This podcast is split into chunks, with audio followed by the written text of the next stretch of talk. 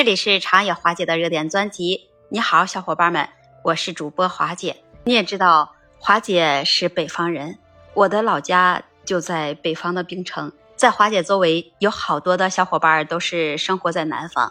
那么南方和北方它的差异有多大呢？我们首先先从饮食上看，因为南北方的饮食它的差异在中国文化中非常的显著。首先，我们先来看看主食上的差异。北方它主要是以小麦为主，像面条、馒头、包子，其中我们都知道的啊，北京的烤鸭，它也是著名北方的特色菜。在南方呢，它主要是以米饭为主，比如说米粉、米线、粥，就像在广东有著名的煲仔饭，福建有著名的福建菜，这些都是南方的特色菜之一。那除了这主食上的差异，我们再来说说在烹饪的方法上。它也有很大的差异。如果在北方烹饪的时候，你一定要注重这火候的掌握和煎炸烹调，以保留着原料的鲜味。那就像炸酱面、糖醋里脊、东北的铁锅炖，这些都是有名的北方的特色菜之一。那么在南方烹饪的时候，你要注重这烹调的时间和火候，追求这食材的嫩滑和口感。就像有红烧肉、清蒸鱼。除了在烹饪上有着方法的差异以外，还有就像在调味品上，它也有很大的差异。那北方的菜肴，它通常都使用大葱、姜、蒜强烈的调味品，口味也比较重。就像麻辣烫，我们都知道啊，或者是酱肉这些口味。南方的菜肴，它通常都是使用清淡的调味料，追求着原材料的鲜。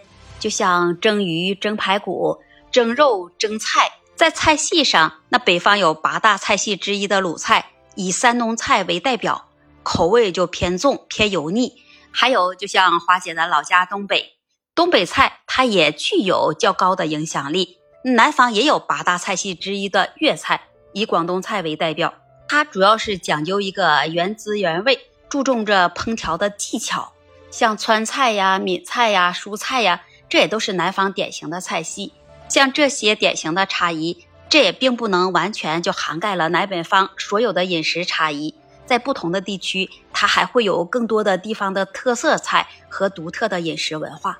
除了南方北方在饮食上有很大的差异，那么在饮酒上，它也有一些文化的差异。就像酒的种类，北方的地区通常有更多的地方，它就会饮用着白酒，像贵州的茅台、五粮液。南方地区，它更多是饮用着黄酒、米酒和清酒类的，以及是啤酒和葡萄酒。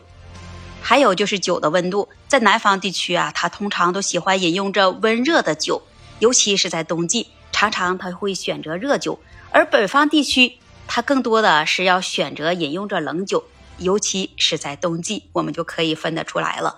除了这饮酒的温度，那么在饮酒的仪式上，在北方地区。你在饮酒，他常常会伴有一些仪式和规矩，比如以长辈为首，你长桌宴会的时候，你要有一个固定敬酒的顺序和敬酒的动作；而在南方地区，你更要注重这饮酒的欢乐氛围，喜欢围坐在一起相互敬酒，来增加一些随意的自由感。在饮酒上还有一个最大的差异，那就是酒量和喝酒的态度。比如说在北方地区。普遍就认为你能喝酒，你就是男子汉的表现，注重着酒量、豪爽和喝酒的态度。那而南方地区，它则是相对注重着节制和品味，更注重着饮酒的品质和仪式感。今天那华姐给你分享了这么多，这也仅是一些常见的差异，并不代表着南北方地区每个人都是人人如此。那么个体之间，它还会存在着很大的差异，就像有一些饮酒的习惯。那也会因个人的喜好和社会环境等这些因素而有所不同。那么，你对于这北方和南方的差异，你了解多少呢？欢迎把你的分享写在评论区，也期待您关注、订阅、点赞和分享。那这一期节目，花姐就跟你分享到这里，我们下期节目再见。